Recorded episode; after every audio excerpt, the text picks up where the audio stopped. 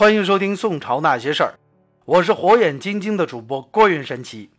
今天我们要继续讲讲这赵匡胤陈桥兵变、黄袍加身的故事。其实，在赵匡胤之前，被人拥为皇帝者已经有过好几位。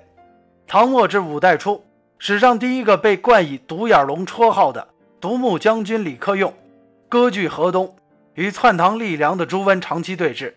而这李克用有个义子李嗣源，是一名悍将。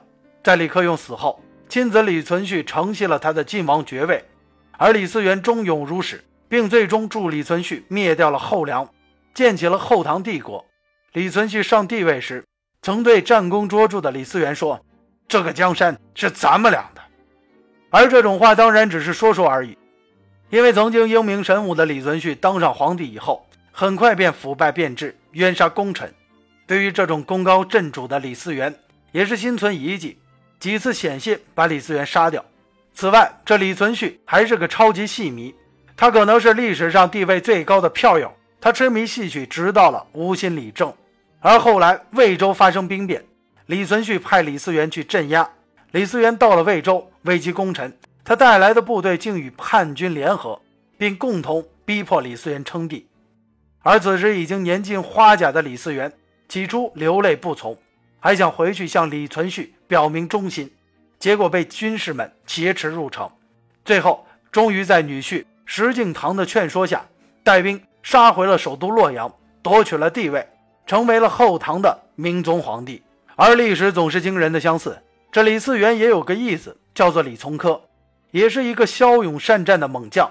在李嗣源死后，他的亲子从李从厚那继位，成为了后唐的闵帝，此人优柔寡断。又重用奸佞，掌握朝廷大权，将李从珂视为最大的威胁，终于把李从珂逼反。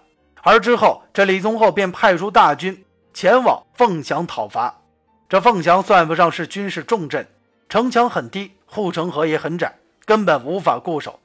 而一时掉以轻心的李从珂，眼看城池难保，绝望之际，脱掉上衣，露出身上遍布的疤痕，站到了城墙之上，一边放声大哭。一边诉说自己是魏国出生入死，却被奸臣陷害的遭遇，竟然真的把攻城将士给感动了。而且这些将士中，很多人是李从珂从前的部下，于是他们停止进攻，尝试着与城头上的旧主就战后的官位问题交换意见。此时的李从珂当然所有的要求一口答应，军士们当即归附，并最终协助李从珂攻回洛阳称帝。成为了后来的后唐末帝，而这两起乱兵拥人为帝的案例虽然发生在后唐，但是其实一点也不久远，因为李思源被兵士劫持而成为皇帝时，赵匡胤已经出生；李从珂在城头上一哭得帝位时，赵匡胤已开始学武。不过，这二位称帝的过程显然比较被动，而赵匡胤所亲历的周太祖郭威黄袍加身，已经开始变被动为主动。而这对他后来制定自己的陈桥兵变计划，无疑有着更直接的帮助。我们再来说说这郭威，那是在整整十年之前，郭威还是后汉帝国的大将，而赵匡胤则是郭威帐前的一名小校。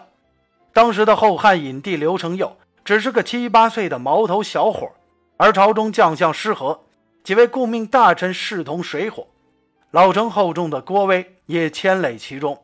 厌倦了为顾命大臣所治的刘承佑，听信近臣的怂恿，决定把几位顾命大臣全部杀掉。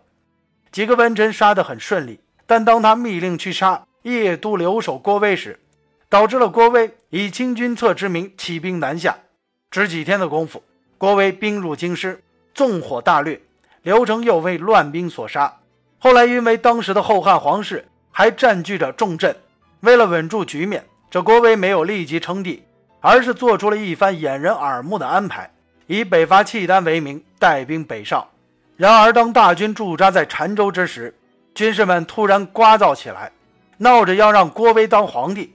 而郭威闭门拒之，军士们则翻墙越屋而入，登阶砸壁，福报拥破，或有列黄旗以备地体，以待者袍，山呼阵地。于是，这郭威就在这样一种被逼无奈的状态下。返回汴京，废汉立周，创建了后周帝国。而在十年之后，当后周大军以北拒契丹之名驻扎陈桥，这赵匡胤独自一人躲在寝室里，一定会想起十年前的那一幕。公平地说，这后周太祖当年的戏演得似嫌太过，又爬墙又上房的场面很不好看。而宋太祖的陈桥方案虽然算不上是原创，但是绝对是升级成功的版本，与前辈的作品相比，各方面都已趋于完美。那天赵匡胤装醉的另一个原因是众将还需要聚谋，太祖早早睡下，便有了不在场的证据，因此性质是被拥立。而不是自己谋篡。可以肯定的是，参与了聚谋的将领，绝不是每个人都知道陈桥兵变计划的，但也绝不会每个人都不知道。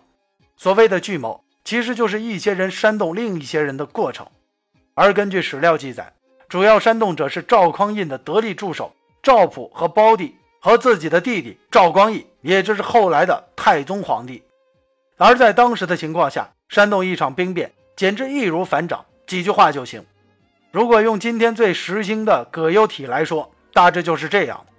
你想想，你跟着大队刚出城，吃着火锅，唱着歌，要是突然掉头往回走，就不去边境打仗了，不但可以接着过年，而且要回到城里，八成就算是个开国元勋，这得有多幸福啊！所以这兵变必须得搞。于是，在从京师出发的第二天，也即正月初四。已经被披上黄袍的赵匡胤率领着大军返回开封。此前奉命留下守城的是他的心腹将领石守信。于是赵匡胤的大军便顺利入城。正月初五，后周最后一任皇帝柴宗训退位，大宋帝国宣告诞生。好了，今天的宋朝那些事儿就先讲到这里。我是火眼金睛的主播郭云神奇，我们下期的宋朝那些事儿不见不散。